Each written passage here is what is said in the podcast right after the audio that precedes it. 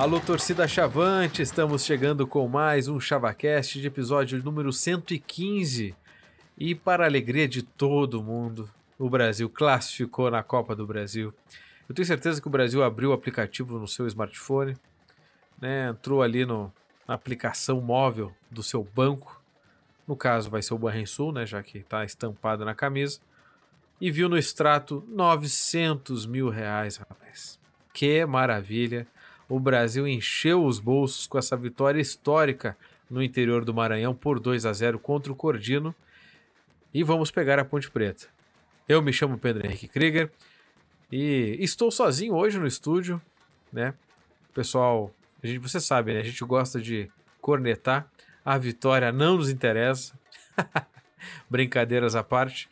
Vamos falar hoje aqui sobre essa grande classificação do Brasil para a próxima fase da Copa do Brasil contra a Ponte Preta, um jogo que vale 2 milhões e 100 mil reais, e também da grande decisão, por que não, contra o São Luís de Juí no próximo sábado, às 9 horas da noite. Um dia e horário aí que realmente não facilitou nem para o Brasil, nem para o São Luís, já que o Brasil vai, vai chegar em Pelotas, sei lá, sexta-feira, e no sábado já tem jogo.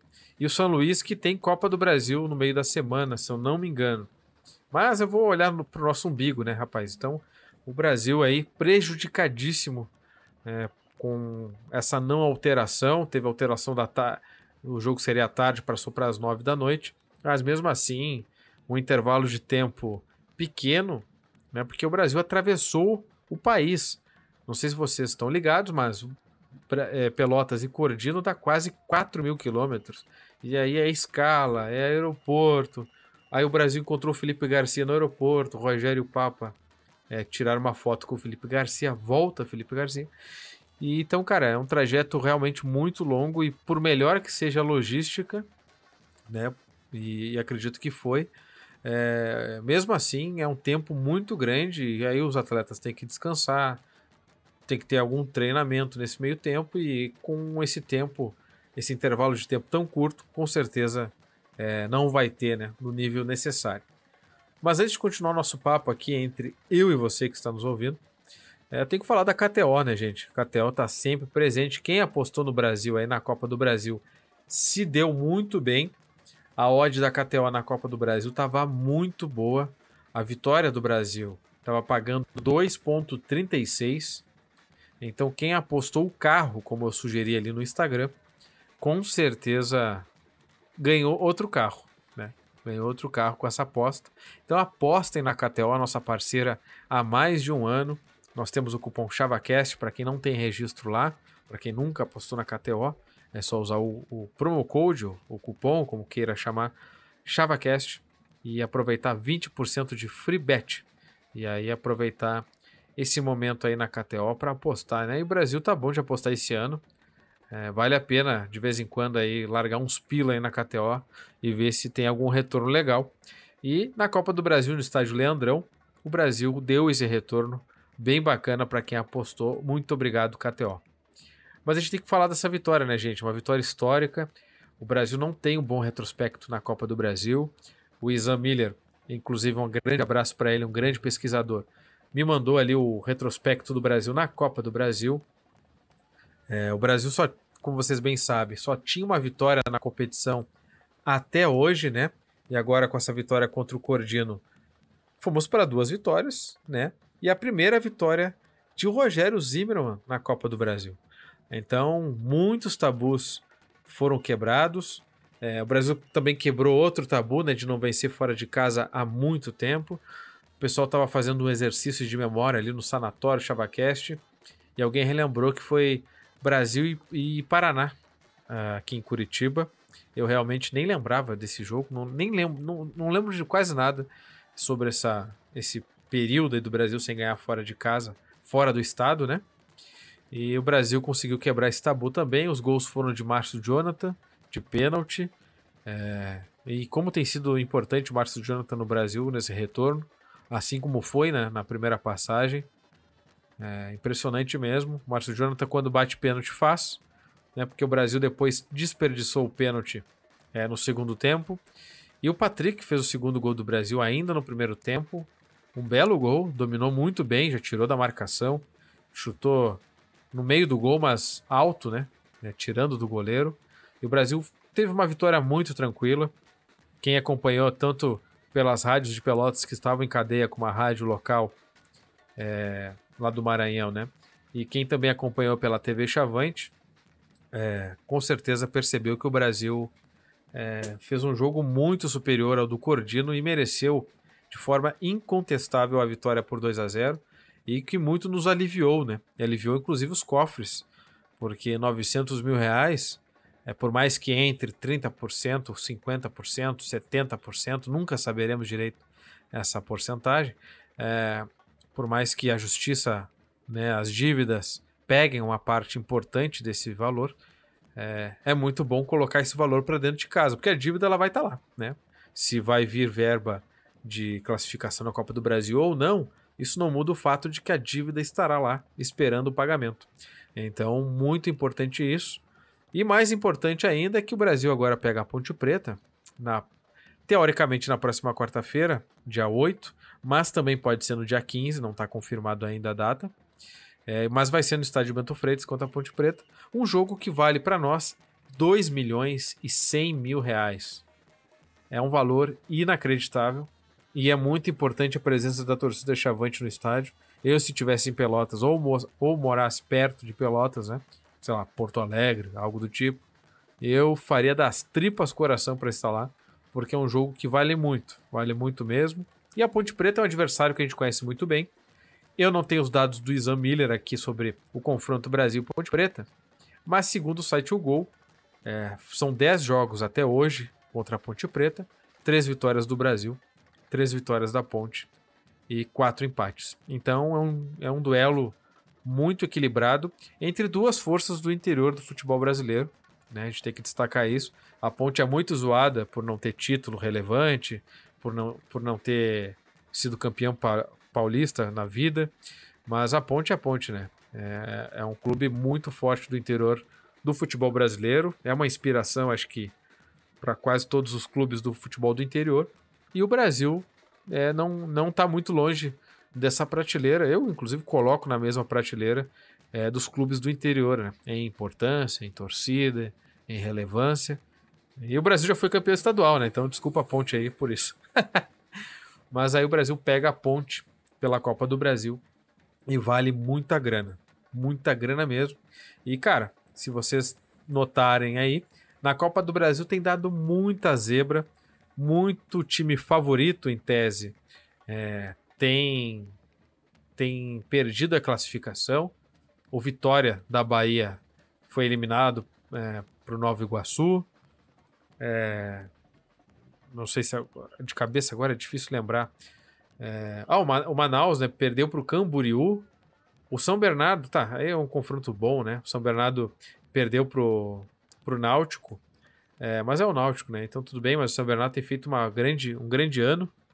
Enfim, tem muitas zebras acontecendo é, na Copa do Brasil e felizmente o Brasil não é uma dessas zebras, né? Ah, o Retrô eliminou o Havaí também. Então, cara, tem muita zebra acontecendo na Copa do Brasil. E felizmente o, o nosso chavante não deixou a zebra acontecer.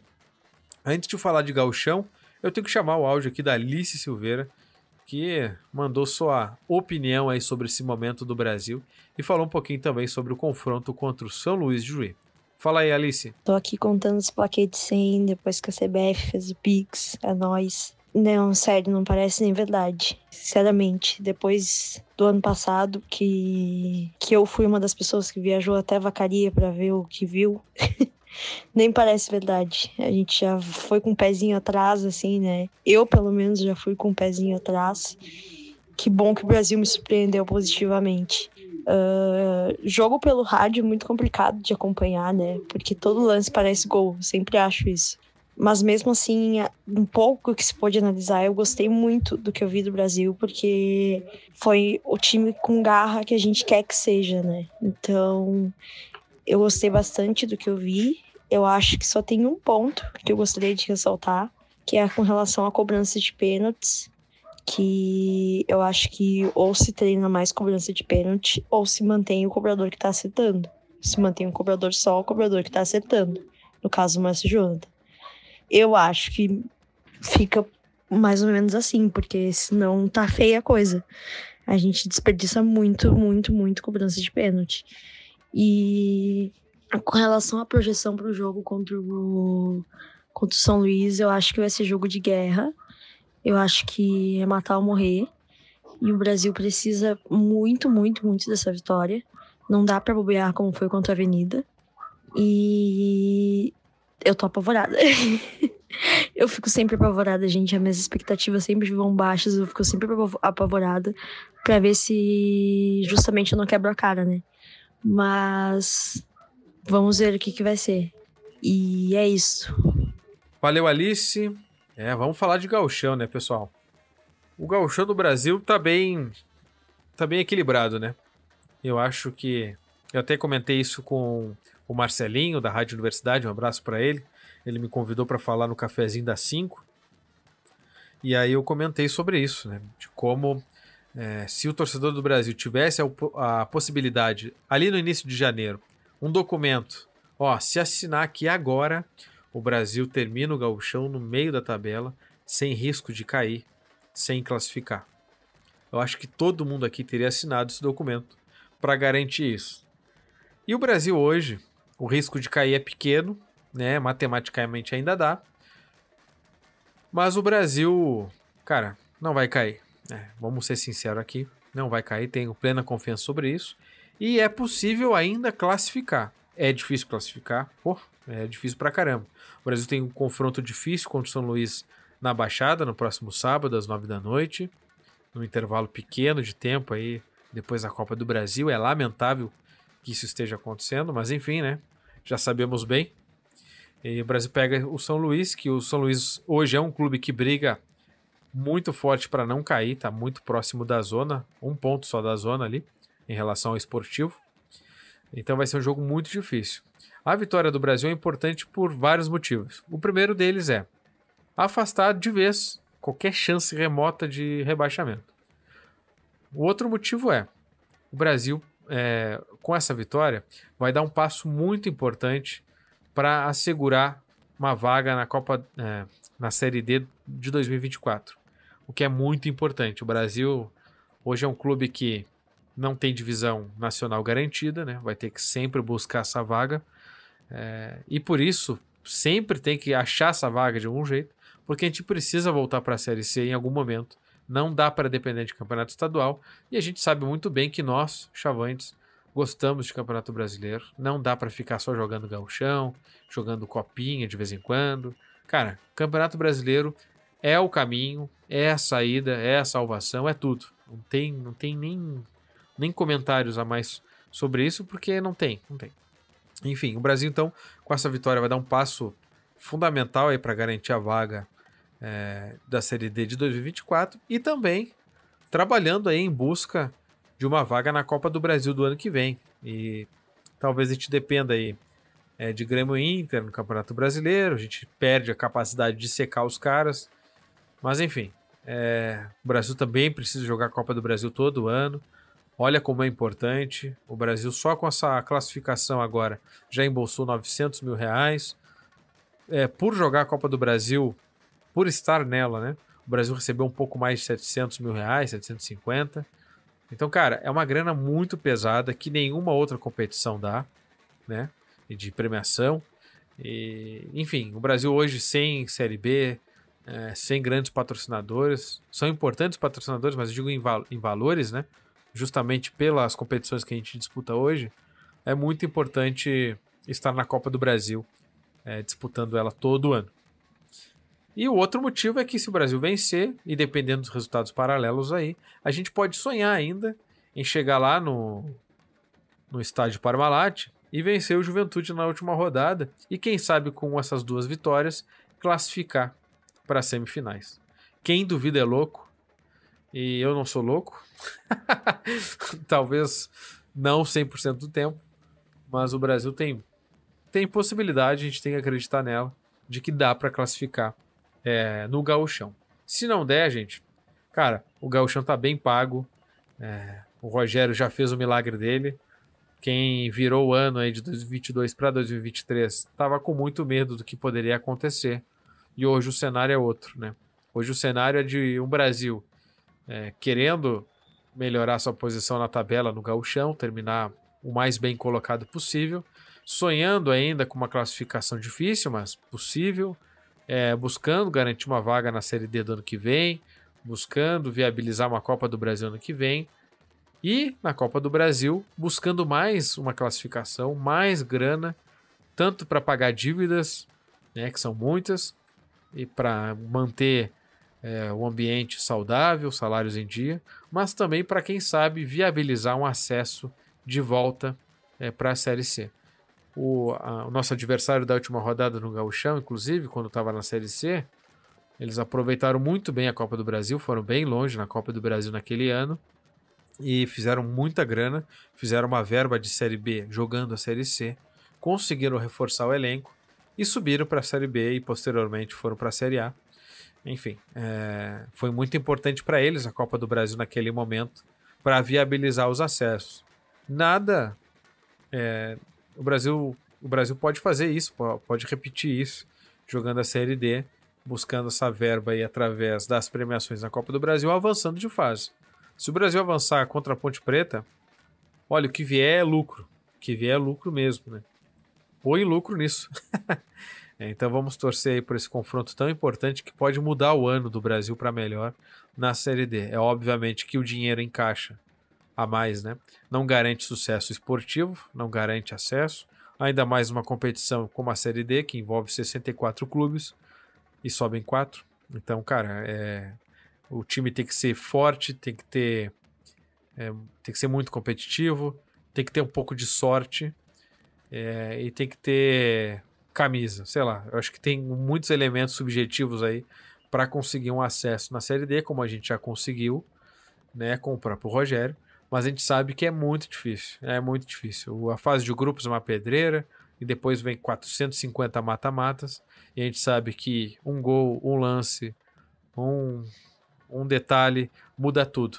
Então é uma competição muito difícil e por isso que hoje, para mim, é, é, nessa ordem. O jogo mais importante do ano é Brasil-São Luís e depois, obviamente, Brasil e Ponte Preta pela Copa do Brasil, seja no dia 8, seja no dia 15 é o grande jogo aí para oxigenar os nossos cofres, pesar o nosso bolso, cair aquela notificação de Pix, notificação push ali no smartphone, né?